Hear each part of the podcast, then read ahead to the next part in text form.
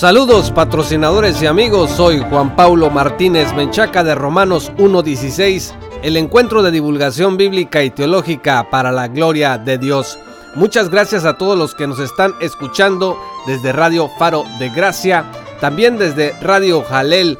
Un saludo mis amados amigos y hermanos y por supuesto un saludo a todos nuestros hermanos en Guayaquil, Ecuador, en nuestro programa favorito de Sonidos en la Noche con Gustavo Cisneros.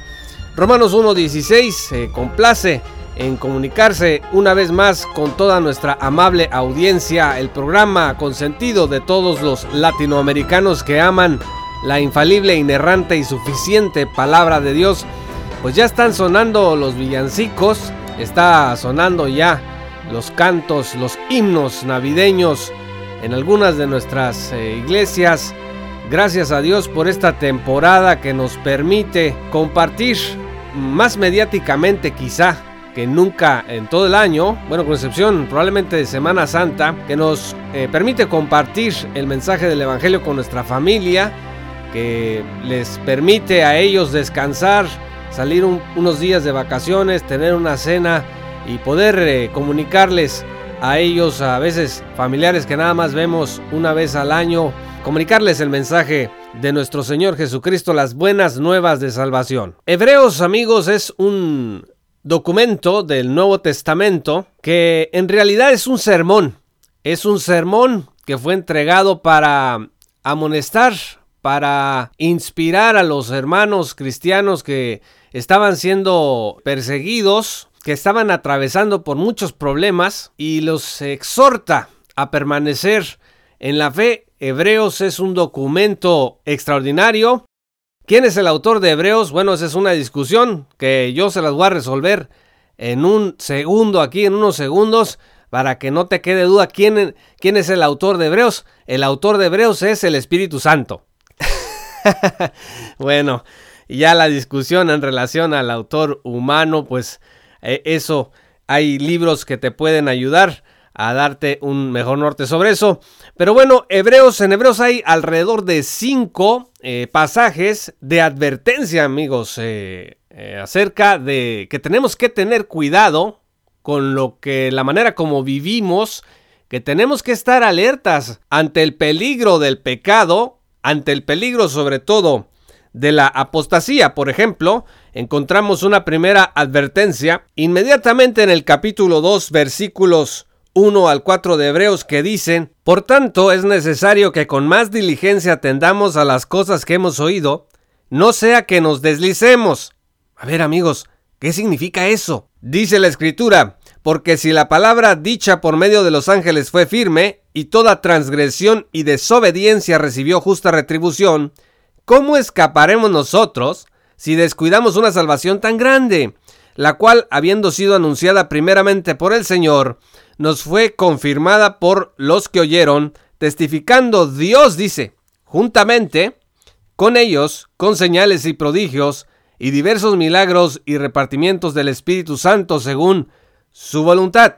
Un segundo pasaje de advertencia lo encontramos en el capítulo siguiente, en el capítulo 3, versículos 12 hasta el capítulo 4, versículo 13. De este pasaje les comparto el versículo 12 del capítulo 3 que dice, Mirad hermanos que no haya en ninguno de vosotros corazón malo, de incredulidad, para apartarse del Dios vivo, antes exhortaos los unos a los otros cada día, entre tanto que se dice hoy, para que ninguno de vosotros se endurezca por el engaño del pecado. A ver amigos, para que ninguno se endurezca. Y en el capítulo 4, dice el versículo 7, otra vez determina un día, hoy, diciendo después de tanto tiempo por medio de David como se dijo, si oyereis hoy su voz, no endurezcáis vuestros corazones. Endurecer el corazón, hermanos. Una tercera advertencia está entre el capítulo 5 y el capítulo 6, y quizá en el capítulo 6 está el más claro de ellos, Dice la escritura en el versículo 4, porque es imposible que los que una vez fueron iluminados y gustaron del don celestial y fueron hechos partícipes del Espíritu Santo, y asimismo gustaron de la buena palabra de Dios y los poderes del siglo venidero, y recayeron, sean otra vez renovados para arrepentimiento, crucificando de nuevo para sí mismos al Hijo de Dios y exponiéndole al vituperio. Qué palabras tan fuertes escuchamos aquí por inspiración del Espíritu Santo. Una advertencia más está en el capítulo 10, versículos 19 al 39. Dice el versículo 23, mantengamos firmes sin fluctuar la profesión de nuestra esperanza porque fiel es el que prometió. Y considerémonos unos a otros para estimularlos al amor y a las buenas obras dice, no dejando de congregarnos, como algunos tienen por costumbre, sino exhortándonos, y tanto más cuando veis que aquel día se acerca. Y el versículo 26 dice, porque si pecaremos voluntariamente después de haber recibido el conocimiento de la verdad, ya no queda más sacrificio por los pecados, sino una horrenda expectación de juicio y de hervor de fuego que ha de devorar a los adversarios. Y una advertencia final se encuentra en Hebreos capítulo 12, versículos 25 al 29, donde escuchamos, mirad que no desechéis al que habla, porque si no escaparon aquellos que desecharon al que los amonestaba en la tierra, mucho menos nosotros si desecharemos al que amonesta desde los cielos. Ahora, mis amados hermanos y amigos, tenemos que preguntarnos si todas estas advertencias que están en Hebreos, este documento inerrante, inspirado, infalible, son para los cristianos o no. Hay personas que opinan que estas advertencias no son para los verdaderos cristianos, por ejemplo, lo que leímos de Hebreos 6, donde dice que es imposible que renueven su arrepentimiento aquellos que han sido una vez iluminados, que han saboreado el don celestial, que han tenido parte en el Espíritu Santo y que han experimentado la buena palabra de Dios y los poderes del mundo venidero, y después de todo esto se han apartado. Y dicen, bueno, esto se refiere a aquellos que dentro de la iglesia en realidad nunca han sido cristianos, nunca han sido convertidos ni regenerados por el Espíritu de Dios. El asunto, mis amados hermanos, y yo en esto sigo la clase que da al respecto Tom Schreiner, aquí tenemos que prestar mucha atención porque dice la escritura que estas personas a las que están dirigidas estas advertencias han tenido parte en el Espíritu Santo. Indudablemente, eh, amigos y hermanos, ningún incrédulo, ningún impío tiene parte en el Espíritu Santo. Eso es un hecho. Entonces, estas advertencias están dirigidas, amigos, a todos los que somos parte de la iglesia, a los cristianos, a los que andamos en este camino, en este camino angosto, que tiene muchas dificultades y muchos desafíos, y que estamos llamados a cuidar nuestra salvación con temor y temblor. La lectura más natural de estas advertencias tiene que hacernos entender que se refiere a los creyentes. Y yo comprendo que mm, eh, muchos creyentes, muchos cristianos no quieran leer estas advertencias en hebreos de esta manera porque de pronto da la impresión de que está hablando el autor de que podemos perder la salvación. Y bueno, esto se oye muy arminiano, pero más que eso, muy antibíblico, porque en las Sagradas Escrituras el Señor Jesús dice que nadie puede arrebatar a sus ovejas de su mano. Entonces, a los que el Señor salva, los salva eternamente y para siempre, no los salva temporalmente.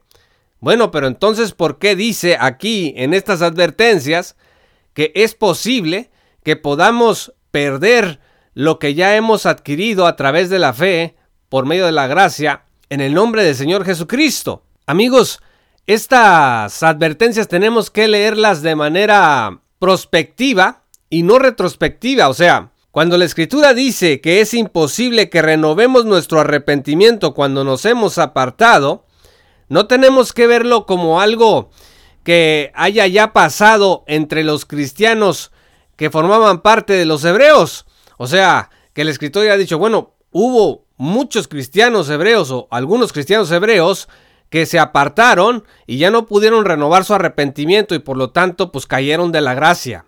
No tenemos que leerlo así. Esa no es la lectura natural. Tenemos que leerlo de manera prospectiva, es decir, Dios está dando una advertencia Y estas advertencias no están peleadas con sus promesas de seguridad de la salvación. Estas advertencias son como los letreros que en una carretera te van diciendo cómo debes de manejar para llegar bien a tu destino. O sea, si una advertencia te llega en el camino que dice cuidado en, en 200 metros adelante, hay hombres trabajando, baja la velocidad, bueno, pues eso no quiere decir que no vayas a llegar a tu destino. Dios usa estas advertencias para que nosotros podamos ser más diligentes y a través de esas advertencias Dios opera en nosotros perseverancia, porque solamente los que son verdaderamente redimidos van a atender estas advertencias y van a perseverar en la fe. Estas son advertencias no contra determinados pecados, estas son advertencias contra la apostasía, contra apartarnos de la fe entregada una vez y para siempre a los santos. Y los santos amigos nunca se van a apartar de esa fe de esta manera. Es decir, la apostasía es una imposibilidad en los que han sido verdaderamente regenerados por Dios. El príncipe de los predicadores Charles Spurgeon comenta acerca del pasaje en Hebreos capítulo 6 lo siguiente. Tenemos que hacernos la pregunta, ¿a quiénes les está hablando el autor de Hebreos?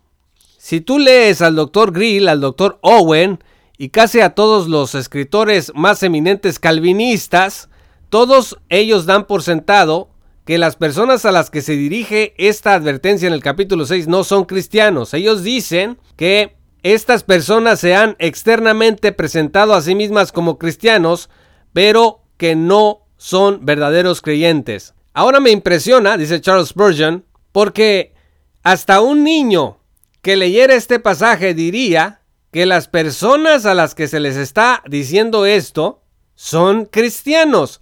Si el Espíritu Santo intentó aquí describir a los cristianos, no veo de qué manera pudieran haberse usado términos más explícitos para ello. ¿Cómo es posible que se pueda decir que un hombre puede ser iluminado, puede haber probado el don celestial y tomar parte en el Espíritu Santo sin ser un hijo de Dios? Con toda la deferencia que se merecen estos instruidos doctores que yo admiro y que yo amo, humildemente creo que su juicio no ha sido aquí el mejor. Y creo estar en la posición de que Hebreos 6 se refiere a verdaderos creyentes aquí descritos. Fin de la cita. Ese pasaje en Hebreos habla de recrucificar a Cristo, pues algo imposible.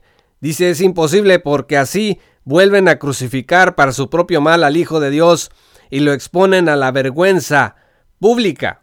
Pero Spurgeon tiene algo más que decirnos sobre Hebreos 6, y bueno, podemos aplicar esto al resto de las advertencias en este documento inspirado por Dios, dice Spurgeon que Dios utiliza estos medios para evitar que sus hijos caigan o cometan apostasía. Y uno de estos medios es el terror de la ley, mostrándoles lo que puede pasar si llegan a caer de esa manera. Hay un precipicio profundo, dice Spurgeon. ¿Y cuál es la mejor manera de evitar que los cristianos caigan en ese precipicio, pues tienes que decirle que al final del precipicio quedará hecho pedazos. En algunos castillos viejos, dice Spurgeon, hay una celda muy profunda, una especie de calabozo, donde hay aire muy peligroso, una especie de gas, que mataría a cualquiera que bajara a esa profundidad. Entonces, ¿qué te dice el guía cuando vas a esos castillos? Si bajas, nunca vas a regresar vivo. Y entonces, ¿quién piensa en bajar? El hecho de que el guía te esté diciendo las consecuencias que van a resultar de que tú bajes a esa profundidad te va a mantener fuera de ello. O imagina que un amigo retira de nosotros una taza de arsénico. No quiere que nosotros bebamos ese veneno. Nos dice, si te lo tomas, vas a morir. Por algún momento podríamos suponer que ¿Tomaríamos de esa taza cuando nos han advertido semejante cosa? No. Él nos ha dicho cuáles son las consecuencias y es seguro de que no lo haremos. Entonces Dios dice, Hijo mío, si caes en este precipicio, te vas a despedazar. ¿Qué es lo que va a hacer un niño? Padre, manténme lejos de ese peligro, manténme a salvo. Entonces, Spurgeon concluye, esto lleva al creyente a una mayor dependencia de Dios, a un temor santo, a una precaución santa, porque él sabe que si caemos no podremos ser renovados y nos mantiene alejados de ese enorme precipicio, porque en ese precipicio ya no habrá salvación para nosotros. Fin de la cita. Así, mis amados amigos, cuando el versículo 26 del capítulo 10 de Hebreos dice que si después de recibir el conocimiento de la verdad pecamos obstinadamente, ya no hay sacrificio por los pecados, y que solo queda una terrible expectativa de juicio, el fuego ardiente que ha de devorar a los enemigos de Dios, tenemos que pensar que esta advertencia fue puesta para que nosotros los cristianos la escucháramos con atención y no para que concluyéramos que es posible perder la salvación, sino para que entendamos que estas advertencias son advertencias muy serias y para que a través de un temor santo nos mantengamos alejados de la apostasía. Por eso, mis amados hermanos hebreos, tiene un valor infinito para todos aquellos que estén buscando la vida de santidad. Estas advertencias no están allí para aterrorizarnos, para que vivamos bajo el terror de perder nuestra salvación, sino para que entendamos. Piensa, por ejemplo, como padre, un padre que conoce a su hijo y que sabe que su hijo difícilmente va a caer en una situación de promiscuidad sexual, porque lo ha educado, porque lo ha protegido, porque lo seguirá acompañando. Sin embargo, eso que es impensable, de todas maneras, el padre le dirá cuáles son las consecuencias de la promiscuidad sexual para su hijo y que puede morir o puede sufrir y puede destruir su vida y la vida de los demás. Entonces, la advertencia está hecha. Sin embargo, el hijo recibe esa advertencia con mucha seriedad. Y aunque sea una posibilidad remota e imposible, de cualquier manera se tiene que hacer la advertencia, porque esas son las maneras en que nuestros hijos van aprendiendo a cuidarse y a respetar lo que los padres les decimos. Y Dios es nuestro Padre, amigos y hermanos. Dios es el que nos cuida, el que nos protege y usa estas advertencias para que nosotros permanezcamos siempre dentro de las seguridades de su palabra de su amor y de su misericordia.